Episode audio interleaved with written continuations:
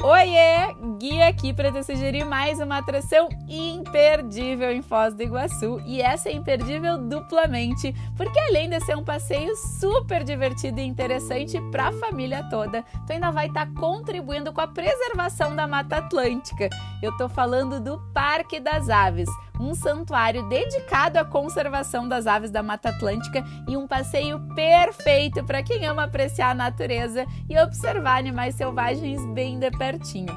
Lá no parque são cinco viveiros enormes para uma imersão completíssima na Mata Atlântica.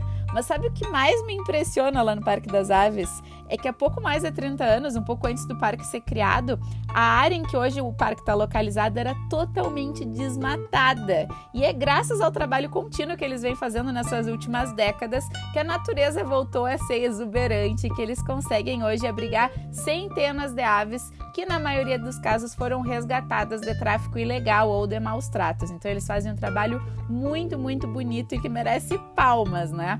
Então adicione o Parque das Aves no teu roteiro e compartilhe essa atração com quem vai viver todas essas experiências em Foz do Iguaçu contigo. Um beijo da Gui e até o próximo Guia Podcast.